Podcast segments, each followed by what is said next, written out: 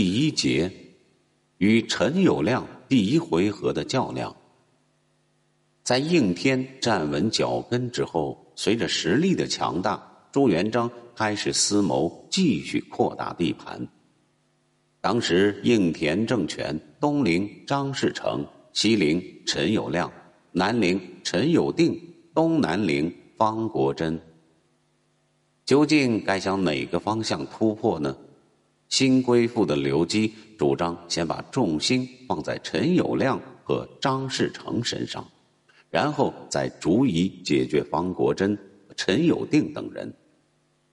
刘基的理由是：士诚自守路不足虑，友谅节主胁下，名号不正，帝居上流，七星无日忘我，宜先图之。陈氏灭，张氏世孤，一举可定。然后北向中原，王业可定也。至于方国珍和陈友定，一来他们和张士诚一样是胸无大志的自守路；二来他们虽与应田政权的版图接壤，但距离应田较远，暂时尚不构成根本威胁。况且方国珍曾经答应表示归附应田政权，心虽不诚，但一时半会儿料想不会做出公然决裂之举。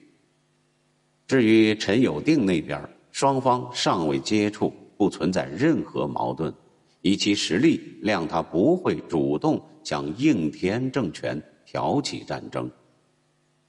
如此一分析。陈友谅便成为朱元璋的首选打击目标。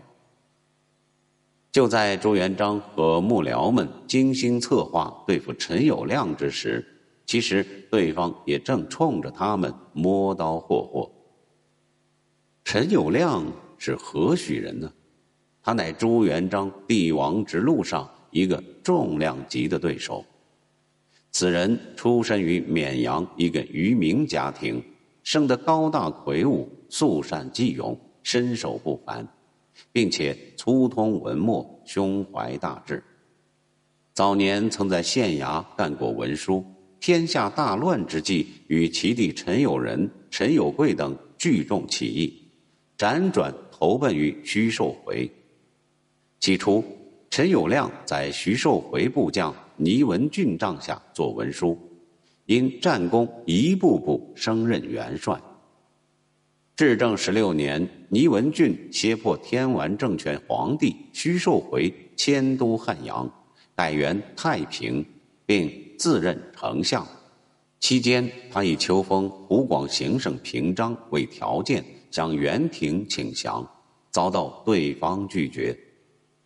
至正十七年九月，倪文俊与世主自立，谋邂后。逃到陈友谅的方区黄州，被陈友谅所杀，其部队被兼并。陈友谅因此功而自成天完政权的宣慰使，不久又自己委任自己为中书省平章政事。由于徐寿回数次被其手下掌控的缘故，人们往往下意识地认为此人的能力不咋地。其实，徐寿回并非一般人所想象的那般庸碌无为，这一点从他麾下猛将云集就可以管中窥豹。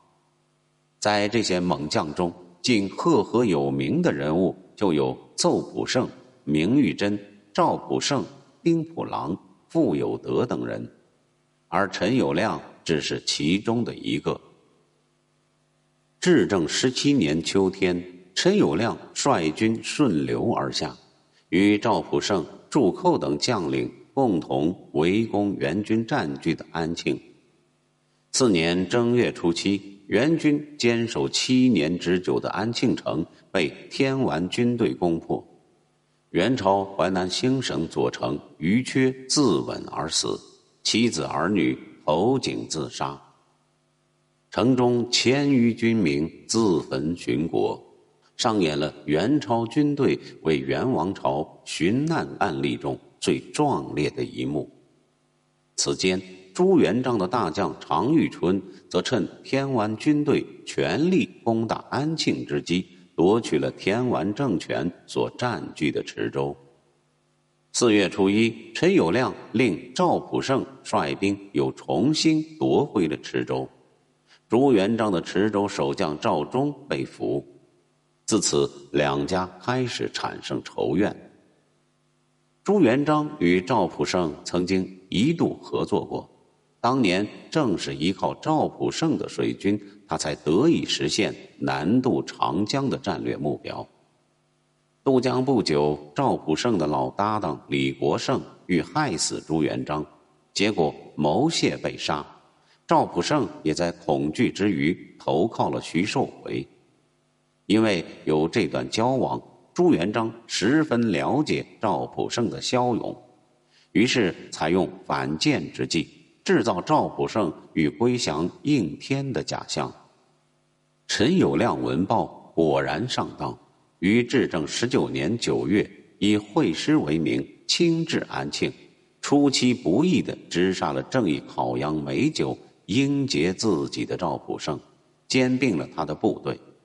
陈友谅因此成为天完政权头号实权派人物。陈友谅本是人中豪杰，有史家将之比拟为齐楚霸王项羽。可知此人绝非池中之物。当权力膨胀到一定程度之后，野心作祟，令他已不再满足于为人之臣。事有凑巧，自至正十八年春天开始，有个叫谢开的谋士，曾多次写信给陈家兄弟，劝他们杀掉徐寿回，投降元朝，以换取高官厚爵。陈友谅深恨元朝统治者，拒绝了襄元的建议，却因此萌生了弑主自立的念头。至正十八年四月，陈友谅攻克龙行路，徐寿回闻讯欲迁都龙行，结果友谅计其来不利于己，不从，寿回不得已而止。次年十一月，徐寿回痛下决心。迁都龙兴，当他率部经过陈友谅的驻地江州时，陈友谅佯装出营，却因设伏兵于城西门外。待徐寿回入城之后，城门立即关闭，城外伏兵尽杀其部属。徐寿回皇帝成了真正的孤家寡人。这时，陈友谅下令改江州为天完政权的都城。仍保留徐寿回帝号，他自称汉王，治官署，独揽大权。